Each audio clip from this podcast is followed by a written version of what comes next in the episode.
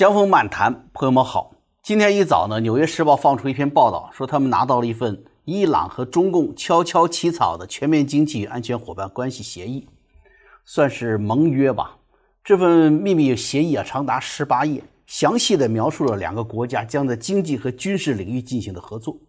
伊朗的外交部长扎里夫上个星期是表示过的，透露过，他说两国伙伴关系是中共领导人习近平二零一六年的时候提出来的。那么这个提提议呢，一直到了上个月才获得了伊朗总统啊这个鲁哈尼内阁的批准。协议主要内容包括中国在银行、电信、港口、铁路数十项工程中啊大大增加它的影响力。有一名伊朗官员和一个石油商人表示说，作为交换，中国将在未来二十五年用低廉的价格持续获得伊朗的石油供应。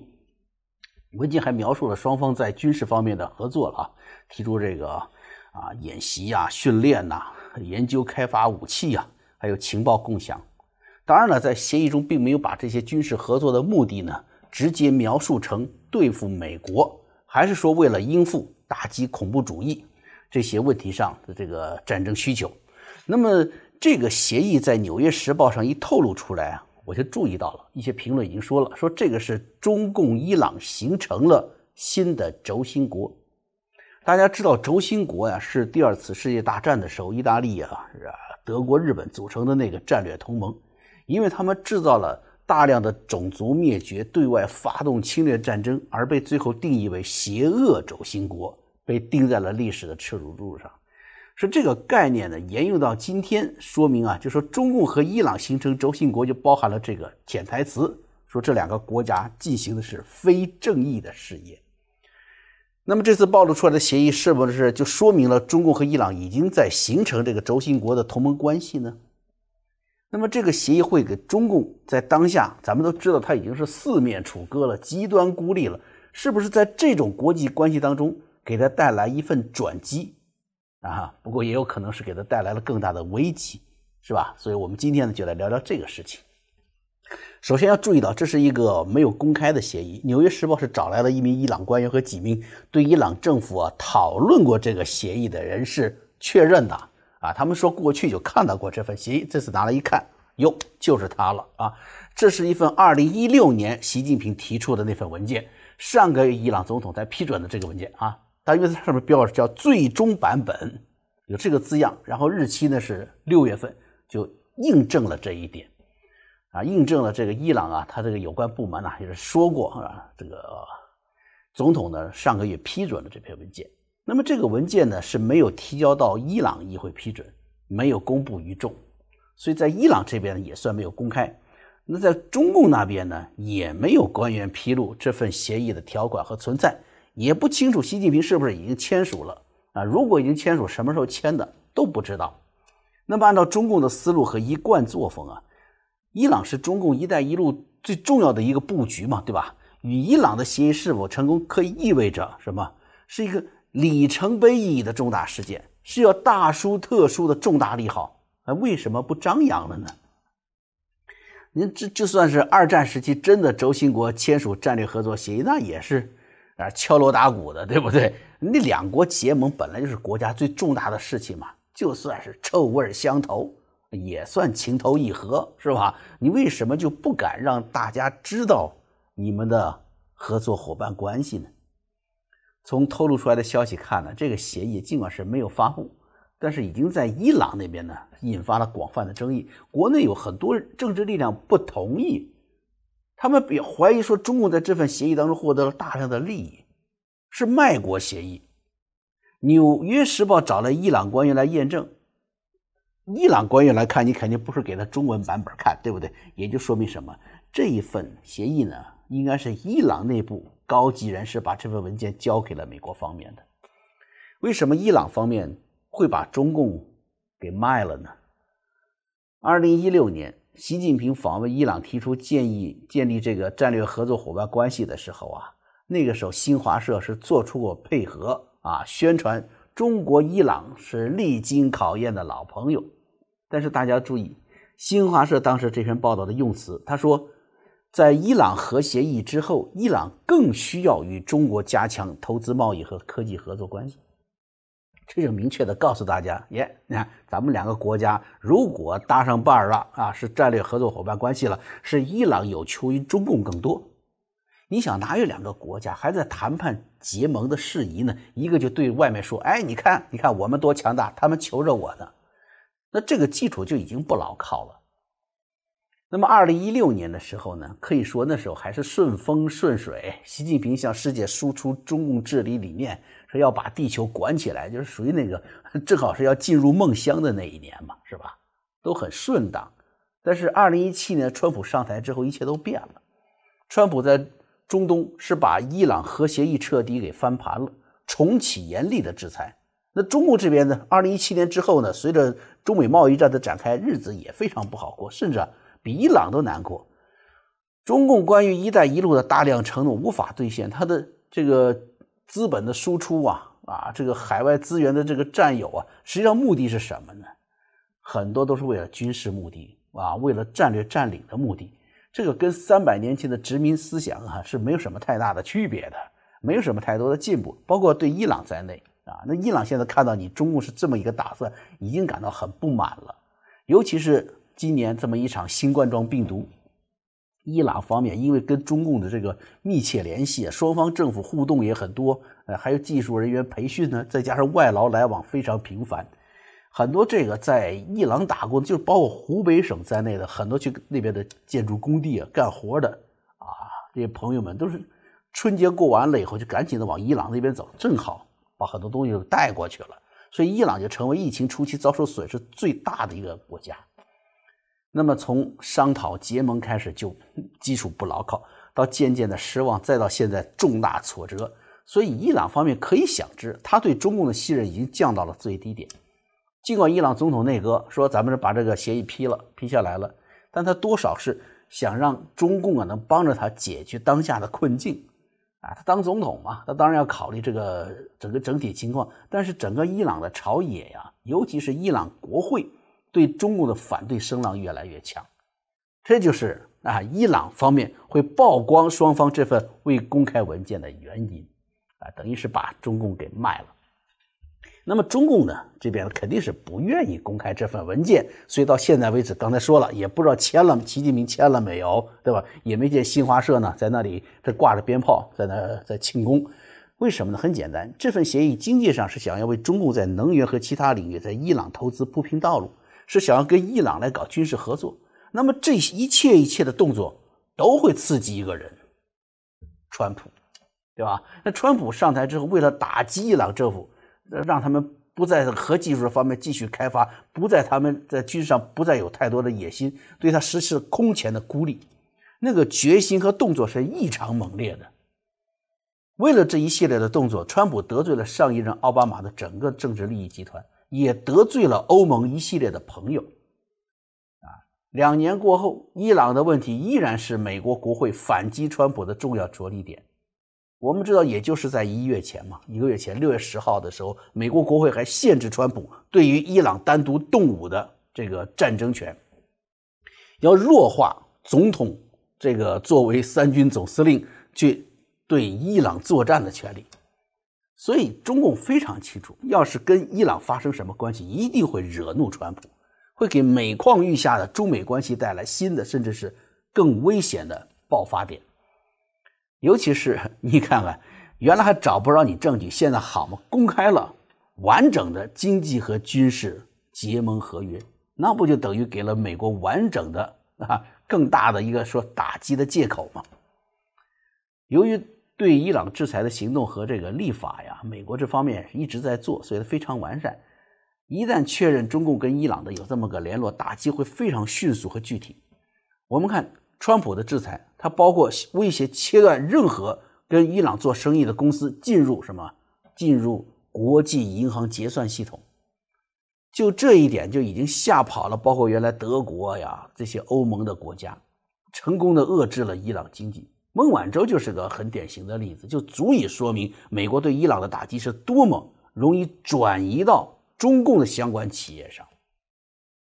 所以这一点呢，就可以解释为什么中共啊秘密搭建与伊朗的轴心国同盟关系，却不敢大声说出来的原因。他需要伊朗，伊朗需要中共，但是都不敢大声说出来。但是中共毕竟是有了这份协议，不管下一步是不是签署，他一直在执行着，与伊朗一直在积极发展着合作，这是事实。那么关键在于什么？中共这一切到来的时候，他可以承受这种打击，承受这种厄运吗？啊，尽管协议没拿出来，这事儿在干着呢。美国人知道了，会打击你的，他能承受吗？伊朗的财政收入主要来自于石油，中国这边百分之七十五的石油是要进口的，是世界最大的石油进口国。两个国家的这个需求应该来说一直存在，但是这次跟伊朗的结盟。却要超越这种对资源的需求，为什么那么说呢？美国受到疫情重击，现在是进入了一轮什么经济衰退、步履艰难的一个情况当中，而且与欧盟等国的关系啊，这个越处越难处，矛盾很大。那么好，在日益与国际社会啊隔绝的时候，中共就觉得机会到了。这种机会要远远超越于多少桶石油。与伊朗的协议草案就表明什么？中共这边就觉得自己啊，跟别的什么德国、英国不一样，他自己觉得自己有足够的实力可以反抗美国，他可以强大到能承受美国的一段时间的惩罚。川普的贸易协议不是也没有完全击倒中共吗？因为中国这边有个巨大的经济体量。有数十年的一个积累在那里，这给予了中共足够的喘息机会。那么在伊朗问题上，如果中共有了足够的抗衡的时间，中共就可以希望有两件事情的发生，这是关键。哪两件事情呢？第一，希望欧盟出手。对于伊朗问题的解决框架上啊，德国、英国为主的主要发达国家并不完全赞同川普的强硬方案。很简单啊，这会。让欧盟的很多国家吃吃亏，而且吃很多亏。因此，伊朗问题上，如果中共敢于出面承受美国的主要报复，欧盟怎么样？会有可能随机而动，相向而行。这样，中共就可以实现惯用的什么？利用群众斗群众这一招。对于中共来说呀，在中美贸易战、在台湾问题、香港问题上，中共已经是彻底失落了，已经对中国来说几乎是没有更糟糕的情况了，对吧？现在国内的疫情，国外的索赔还没有完全，还疫情还没有终止，索赔还没有完全开始。现在国内的水灾这么严重，好吗？他还有什么可输的呢？再赌一把吧。所以，也许伊朗可以成为一张好牌。同样的，再摸一张牌，赌一把就可以用在什么呢？对美国国内政治影响的第二点上，那就是川普啊，国内大选呢，是吧？中共给川普的对手递刀。川普推翻前任奥巴马的政治遗产，实际上是推翻了包括民主党大佬希拉里在内的整个的中东战略框架的，这得罪了非常多的人，非常多的利益集团啊，资本集团。中共的介入大大增加了伊朗和中朗这个中东的变数，而美国国内呢，对于川普这个中东政策，对于伊朗政策是。可以说远远低于对中共的这种声讨对抗的那种共同愿望的，啊，走不到一起啊。共和党说共和党的，民主党说民主党的，即便是共和党的啊，比如像原来的波尔顿，无论一切都要去打击伊朗。哎，那那种极端的一种鹰派又不太为其他的鹰派主张所接受。也就是说，在美国国内是没有在伊朗问题上是没有对打击中共那么团结。所以，一旦伊朗问题、中东问题出了变局，川普就很容易陷于非常被动的态势当中，自然就会什么降低正面去打击中共的力度。但是，中共在伊朗的这个算盘呢，也不一定好打啊。那么刚才说说伊朗啊，特别是通过这场疫情呢，说伊朗对中共这个不信任也到了高点上了。伊朗国内啊，有个情况是什么呢？它表面上啊，越来越极端主义化。反美的情绪越来越高，比如前几天刚刚就爆发了百万人上街反美游行，但是朋友们，这是表面现象。这种民族主义爆发的这种倾向，咱们在国内也是经常看到过有的。实质上的更多的伊朗的核心官员跟他的一些宗教的高级的这个层阶的人士呢，却暗自加大了对西方的走动。中共，你这次所谓跟伊朗加盟，反而会什么？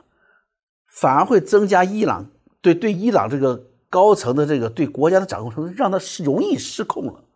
他不愿意看到，所以对于高级官员来说呢，你这样的失控也容易影响他们什么？偷偷往加拿大和英国转移家族财产的努力。他们是明着闹，跟西方闹，暗地里呢，哎，往那儿移财产。他们不想因为跟中共打交道啊，招致川普对他们个人和家族的打击。另外，中共啊，他这个整体外交啊，在中东啊会受到巨大伤害。首先就说那个以色列，以色列是一个几十年来一直偷偷帮助中共军事科技的这么一个重要的一个来源国，但是伊朗可是以色列最大的敌人呐。所以，中共一旦发展与伊朗的合作关系，甚至是军事合作关系，那么以色列自然就会疏远与中共的关系。那这几十年来偷偷的帮你们发展军事科技的这个来源就给彻底断掉了。同样的情况也会发生在什么？在这个沙特领导的中东逊尼派为主的国家，你想，如果中共跟伊朗称兄道弟，哎，那就等于是得罪了伊朗的敌人沙特。啊，你你就算能够得到伊朗的这个走私石油，那么你也就丧失了跟沙特这些真正的中东的石油大佬们做台面生意的机会了。美国对于中共的报复呢，那肯定也是少不了。孟晚舟，你看他一个财务经理，替华为啊，替中共这每天脚上戴那么一个电子镣铐，受的这些罪，不就是因为跟伊朗做生意吗？这些年来啊，对于中共跟伊朗有贸易往来，特别是有军事来往的打击力度是非常大的。如果按照协议上说，中共如果对伊朗的投资在二十五年内达到四千亿美元的话，你想会涉及到多少的企业啊？肯定会包括银行、大型国有石油公司，对不对？那么这些企业会引发更多的对中国其他的呃领域的这个惩罚性的行动，而且这些领域原来是打的是科技公司、外贸公司。现在你看，银行、石油公司都在内了，就延展到中国的这中共这些核心的大型企业，对于中共的社会基础冲击更大。对于中共更为凶险的事情是什么？就是川普的这个鹰派团队啊，他会把中共与伊朗的军事合作关系看作对美国安全的最大挑战。怎么应对呢？中共在中东地区除了吉布提军港之外，军事存在很少。这个吉布提本来就是说，呃，借口是参与索马里沿岸的这个反海盗国际行动啊，然后跑那边搭了一个前哨站，实际上是个后军事后勤基地。现在是戒备森严，离这个美国在那里的这个军事基地一河一一岸之隔，几英里远。但也就那么一个吉布提一个港口，中东再也没有别的一些存在军事存在了。美国对于中共的军事对等报复会发生在哪里呢？只能发生在南中国海和台湾地区。你想哈，你中共想在中东那里让川普陷入困局，对吧？那川普团团队干脆就说：“好，我远离让自己麻烦的中东，我我到那个让你麻烦的南中国海去对决去。”这绝非偶然呢。你看，今天蓬佩奥发表声明，是美国首次表态，中国南海九段线与他那个。填海的那些人工岛是非法的，中共在这一区域对资源的控制是霸凌，给他定义了。所以你看到了吧？中共试图在中东那里网络那么一个新的网友，结果美国马上就出现在中共的门前，替多个东南亚小国出头。在历史上啊，中共跟越南是在南海打过仗的，南海是可以有战争着力点的，不必美国出面，只需要菲律宾。印尼、越南任何一个国家出面说，中国的那些填海人工岛上的军事设施必须拆除，你就麻烦了。中共怎么应对啊？如果拆，中共在党内没法交代，老百姓的也没法交代；不拆，美国的两艘航母一直就在南海争端海域，任何一个国家，越南也好啊，菲律宾也好，与中共发生的局部冲突很有可能扩大化。那么，相对中共试图借着伊朗问题搅乱美国政治生态这个打算呢？刚才谈到了，准备给川普的对手递刀吗？川普都不用接招，嘿，为什么呢？我们知道上一周啊，美国终于做出了这个，呃，对中共高级官员、政治局级别的官员进行制裁了，这么一个行政令开始执行了。那么，中共马上就开始了报复行动，对于美国的四名国会议员的制裁啊，也已经推出来了。